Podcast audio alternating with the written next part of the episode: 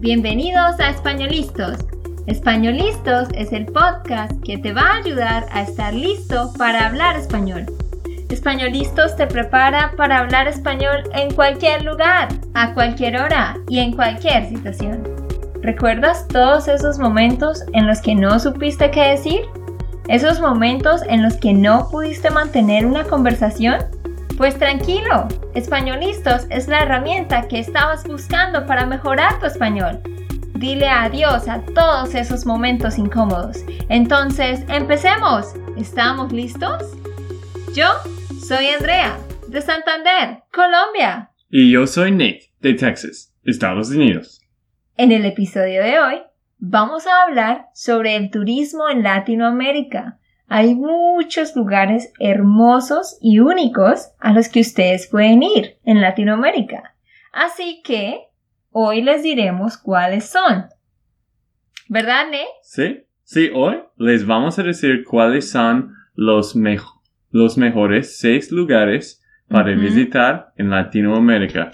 En serio, Latinoamérica es muy hermosa, pues yo conozco mucho de esta parte del mundo Ah, y pues estaba allá por seis meses, hace un año.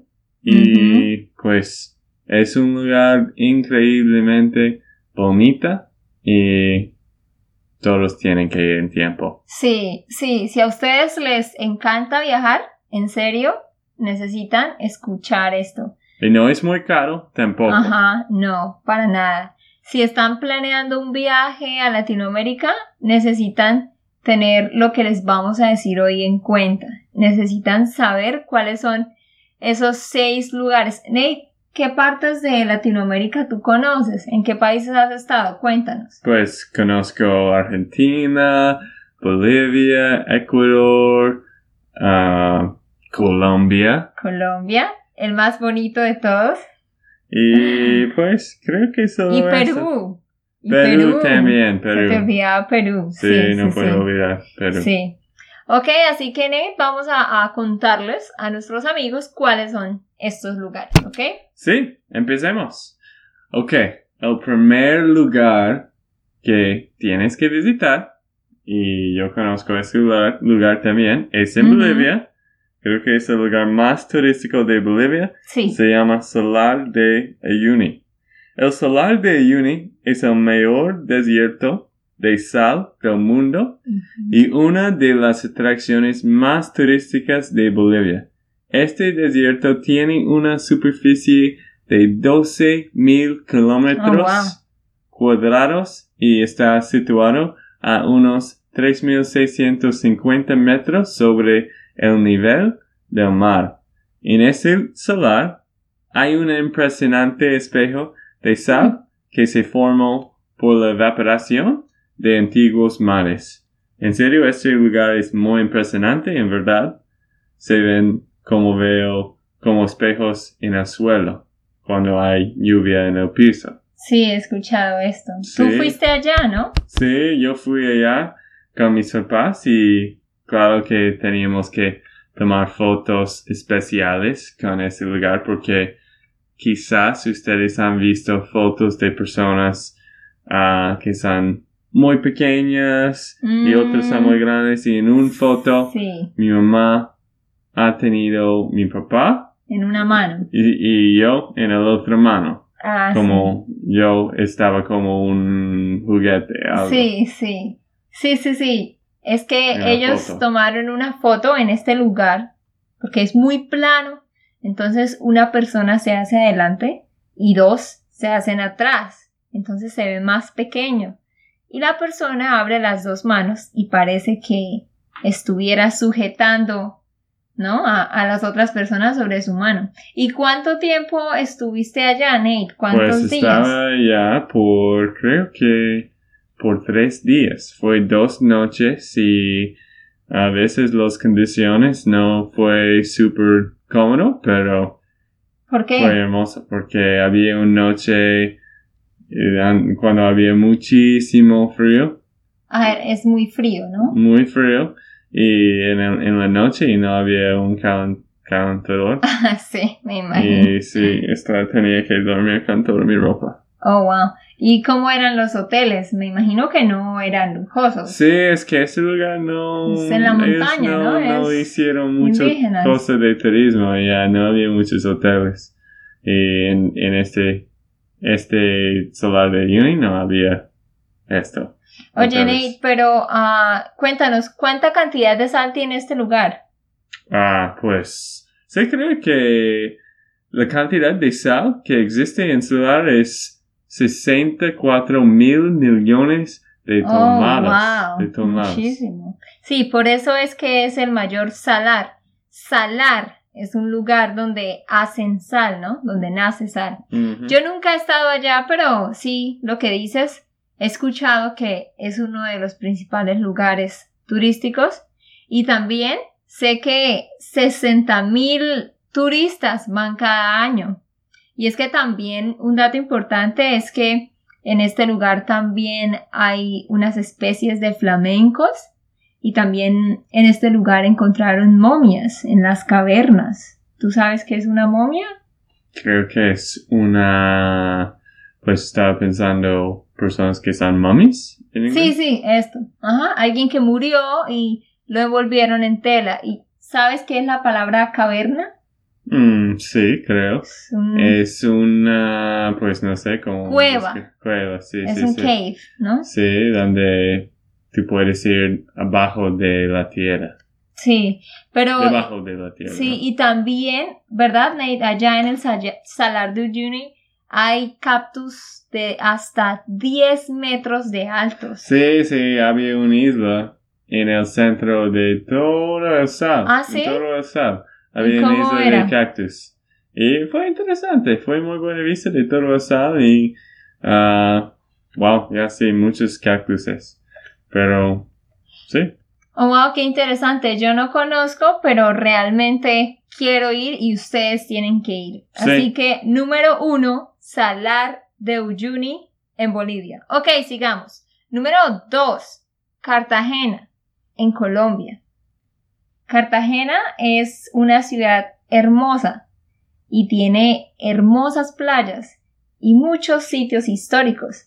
La ciudad posee espectaculares centros de convenciones, de eventos, muchas personas van allá para reuniones internacionales. Tiene muchos sitios de recreación, cultura, diversión, hay museos, centros comerciales, teatros, muy, muy hermoso. Hay un castillo, hay otro lugar que es un palacio, que es algo parecido a un castillo. Y está quizás lo más, una de las cosas más famosas que es la ciudad amurallada, ¿no, Nate? sí. Que nosotros fuimos allá ah, el año pasado. ¿Qué piensas de Cartagena, tú como Sí, extranjero? Sí, sí, sí, sí, Cartagena fue muy hermosa y ah, pues me gusta mucho, ¿cómo se llama? El fuerte o La, la, la, muralla. la muralla. Sí, la muralla. Sí, este lugar era algo histórico y la ciudad antigua es, pues es chévere, es muy interesante. Y, ah, pues me gustan, pues las playas, creo que Sí. la única cosa que fue un poco difícil fue el calor. Hace Sí, mucho sí. calor y hay mucho húmedo. El clima, el clima es muy caliente y sí, un poco húmedo, pero, sí. pero tienen que ir, ¿no? Y realmente también hay otras playas cerca, o sea, hay muchas cosas, pero recuerden, el castillo de San Felipe, la ciudad amurallada y las playas De- Mm, Cartagena, Colombia. sí, Así que creo que tienen es- que ir, en serio, Sí, creo que tú quieres ir a Colombia, tienes que visitar Cartagena. definitivamente. Sí, pero ahora sigamos el número 3, el lugar número 3. La península de Yucatán en México. La península de Yucatán es una porción de tierra que divide en go- el Golfo de México del Mar Caribe. Hay muchos lugares para visitar en la península de Yucatán. Algunos de ellos son Playa del Carmen. Esta playa es uno de los principales destinos de buceo del mundo gracias a su dinámica vida submarina y sus cavernas acuáticas. En esta playa puedes pasar un rato agradable en familia y también puedes explorar las, las antiguas ruinas de la ciudad maya de Coba, que es un lugar muy popular. Y también Cancún, que es norte de Playa del Carmen. Sí. Cancún hay hermosas playas para descansar, pero también hay algunas importantes ruinas mayas. Ahí podrás aprender más sobre esa civilización en el Museo Maya de Cancún y otro lugar al que definitivamente deben, deben ir en la península de Yucatán es a... Es a la pirámide de Chichen Itza. La pirámide en Chichen Itza que se llama Kukulcán. Hay un lugar que se llama Chichen Itza. Algunos le dicen pirámide Kukulcán, otros pirámide Chichen Itza. Entonces estamos hablando de México, península de Yucatán, tres lugares importantes. Playa del Carmen, Cancún y ahora Pirámide Cuculcán. Y hay Cozumel también, pero... ah, sí, hay, realmente hay mucho más. Pero estos son los tres principales. ¿Tú conoces este lugar, creo? Sí, conozco Cozumel, pero no los otros. los otros tres. No. Nosotros vamos a ir en diciembre. Entonces, eh, por eso queremos contarles sobre esto. Esta pirámide eh, es increíble. Es una de las cosas más importantes que dejó la, la civilización maya en arquitectura y es muy famosa en todo el planeta. Cada año millones de personas van a este lugar porque hay algo misterioso que sucede allí. Pero mm. eso solo pasa por, por dos días, solo se observa por dos días. Hmm. O sea, dos veces al año, hay dos momentos en el año en que tú puedes ir y vas a observar un fenómeno. ¿Qué es lo que pasa? Que tú, cuando el sol está encima, completamente encima de la punta de la pirámide, la esquina de la pirámide proyecta la sombra de una serpiente. Esta serpiente se, llama Kukulcán. Hmm. Por eso le dan ese nombre a la pirámide.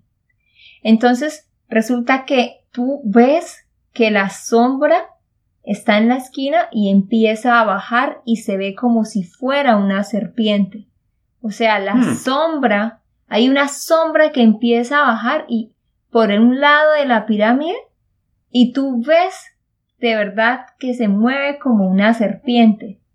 Y lo más interesante es que cuando llega al suelo la sombra, en el lugar exacto donde llega, ahí, ahí está la cabeza de una serpiente.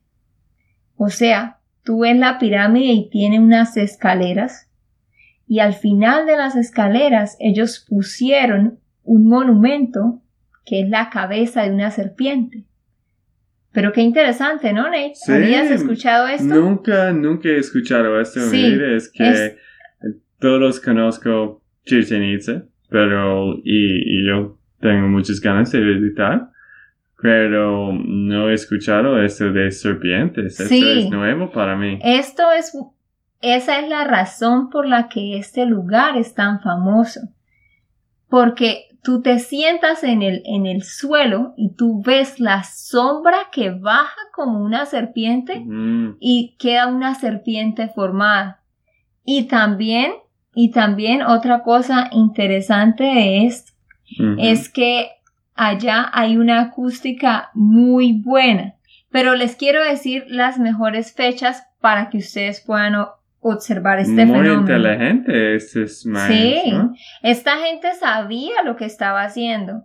Las mejores fechas es ir al final del mes de marzo o al final del mes de septiembre. Antes de ir tú tienes que averiguar con el gobierno, con los medios, para preguntar a los que saben del clima cuando se va a observar esto. Interesante, ¿no? Sí, muy interesante. Pues nosotros no podemos, vamos en diciembre, pero mm. quizás después. Sí, sí, sí. y vamos a reportar esta información. Ajá, más De- tarde de les contaremos. Ok, ahora número 4. Machu Picchu en Perú. Machu Picchu es un lugar increíble. Yo conozco ese lugar y André también. Ajá, Yo fui hace un año a Sí. Machu Picchu.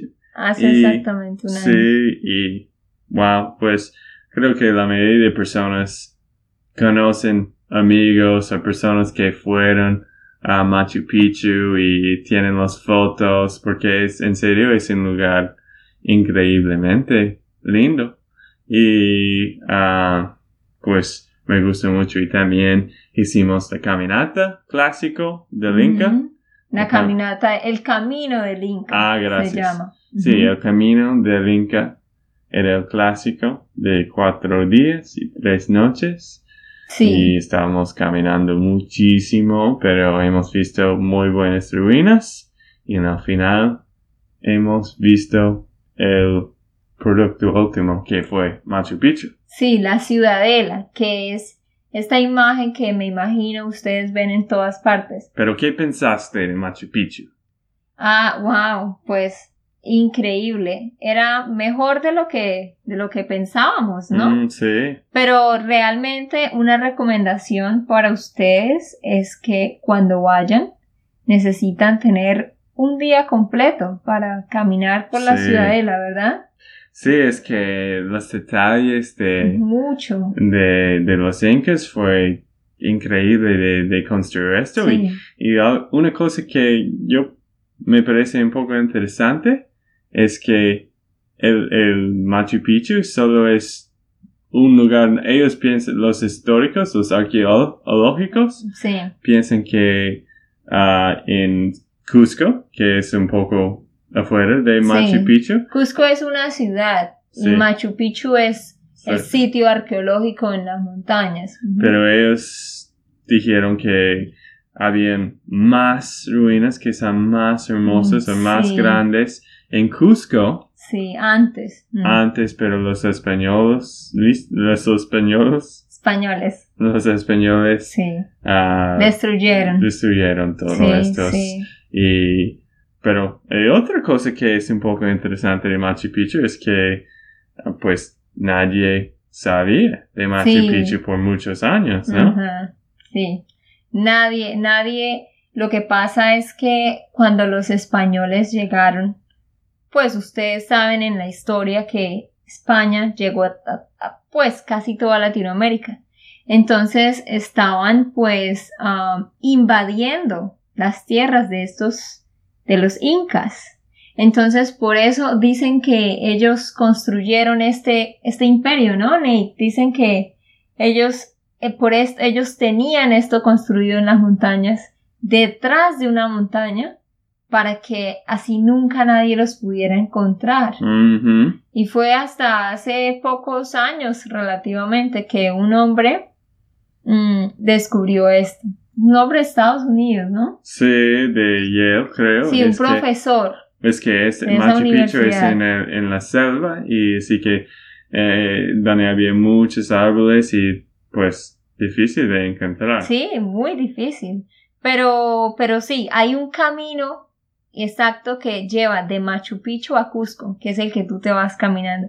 Entonces, definitivamente recuerden número 4 en Perú, Ciudadela de Machu Picchu, Sí, todos tienen que ir. Nate, pero ¿cuál es el número 5? Número 5 es el archipiélago, Archipiélago archipiélago de San Blas. de San Blas, Panamá. ¿Tú sabes qué es un archipiélago? Mm, creo que es el canal. No, es diferente. Mm, pues es Archi- una... Sí, archipiélago es un grupo de islas. Entonces, una sola isla, pues, se llama isla. Pero, por ejemplo, Filipinas, que son muchas islas juntas, se llama un archipiélago. Ah, sí. Ok. El archipiélago de San Blas es también conocido como el archipiélago de las mulatas. Este es un conjunto de 365 pequeñas islas que pertenecen a Panamá y están situadas al este del Canal de Panamá. Pero de todas estas islas, solo 80 están habitadas. En estas islas viven los indígenas Guna. Hmm. Este archipiélago tiene hermosas playas de arena blanca, de aguas transparentes y unos hoteles únicos hechos con pencas. Ajá, sí, estos hoteles, ¿sabes qué son pencas? No. Pencas es algo parecido al tronco de un árbol. O sea, los hoteles son hechos con, con la naturaleza. O sea, utilizan cosas de la naturaleza. ¿Tú has ido a Panamá, Nate? Nunca en mi vida. ¿Al canal de Panamá tampoco? No, no conozco. Sí, no, yo tampoco conozco, pero definitivamente es un destino que hay que visitar.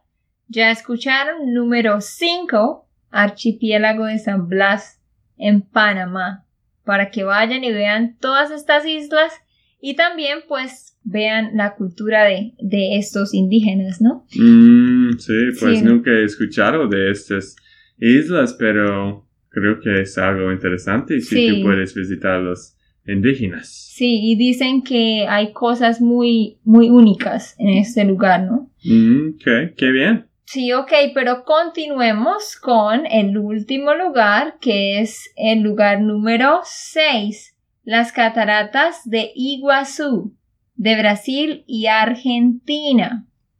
¿Qué es una catarata? ¿Qué es una catarata, Ney? Yo no sé. ¿No sabes qué es? Mm, Es lo mismo que una waterfall o una cascada, catarata o cascada. Ah, ok. Solo que se dice catarata cuando son muchas y más grandes. Ah, como Ujú. Niagara. Esa, la Niagara Falls ah. es como un cátara. cataratas del Catarata. Niágara. Ajá. Cataratas de Niagara. Ok. Y cataratas de Iguazú. Pues son un conjunto de cascadas que están sobre el río Iguazú. Esto está entre Argentina y Brasil. Y estas son áreas protegidas. Entonces, en la parte de eh, Argentina, eso es un parque nacional. Se llama el Parque Nacional de Iguazú. Muchísima gente vaya a visitar. Y en la parte de Brasil también están protegidas por un parque nacional. ¿Y tú sabías que este lugar fue declarado una de las siete maravillas del mundo moderno? Mm, no, no he escuchado esto. Sí, fue declarado uno de las siete maravillas naturales del mundo Naturales, moderno. ah, Ujú. pues hay muchos. Ujú. Sí, es que están las siete maravillas del mundo moderno, ¿verdad? Que hablamos de esto en un episodio, ¿no? Anteriormente. Ah, sí. La- Pero estos son las maravillas naturales, ¿ok? Sí. Entonces, ah, ¿tú fuiste a este lugar? No, no. no, conozco. Solo a la Tengo ganas de Patagonia, ¿no? visitar, pero no. Sí, cuando vayan, ustedes pueden ir en un helicóptero y los llevan por encima. Allá hay ese servicio. Oh, Eh, wow. Yo he visto videos de esto y es espectacular. Y la fauna que existe en este lugar, ¿tú sabes qué es la fauna? Mm, no. Fauna se refiere a todo lo que son animales. Fauna se refiere a los animales. Y la palabra flora se refiere a los árboles y todas las partes verdes. Entonces, la fauna se compone de 450 especies de aves. Mm, Ok. 80 especies de mamíferos. Los mamíferos son pues los osos, los, todos los animales eh, que toman leche, ¿no? Y también dentro de la fauna hay una gran variedad de insectos y eh, también hay muchas tortugas, garzas y peces. O sea, Mm. el lugar es hermoso. Pero ¿sabes por qué es famoso, Nate? Porque dicen que puedes ver diferentes tipos de, de aves, porque hay muchísimas. Hmm. Pero hay una muy, muy famosa, que es la que representa las cascadas de Iguazú. Hmm. Y, y- y se llama am, el tucán grande. Este es un ave que solo se encuentra allá. Huh. Interesante, ¿no? Ah, el tucán. Ah, que sí, es el muy tucán interesante. grande se llama. Es que las cataratas, cataratas, Cataratas. las cataratas de Niagara son grandes, pero no había muchos insectos y animales y Ah, sí. volcanes. Creo que Sí. Creo que esos son más grandes. Sí, que estas- es sí. más más hermosa. He Sí. visto algunas fotos. No Y tiene, pero- sí, tiene mucha parte de selva también. Ah, sí, porque es en el lado de Brasil y Exacto. Argentina. Sí, y es por eso también que hay tantos animales, ¿no? Sí, Mm. pero un poco de los detalles. De hecho, en 1984, el sector argentino de las cataratas, el Parque Nacional Iguazú, fue declarado Patrimonio de la Humanidad por la UNESCO. Y luego, en 1986, el sector de Brasil también fue declarado Patrimonio de la Humanidad. Ujú. Ok amigos, esperamos que visiten estos seis lugares cuando vayan a Latinoamérica. Ujú. Sí, realmente no se los pueden perder. Entonces, esperamos que realmente esto les sirva. Ya saben, eh, todos estos lugares son lugares únicos que ustedes no pueden dejar de visitar. ¿Ok? Ok amigos, esto fue todo por el episodio Pero de hoy. primero, Andrea, Sí, ¿qué? tenemos que preguntar. Tengo una otra pregunta. De nuevo, ¿recuerdas estos seis lugares que todos tienen que visitar de turísticos? Sí, a ver, ustedes recuerdan, empiecen a pensar, empiecen a pensar a ver si los recuerdan. ¿Usted sabes? Ok, sí, yo me acuerdo. El primero, el primero, ¿ustedes recuerdan cuál era? Ajá, el Salar de Uyuni en Bolivia.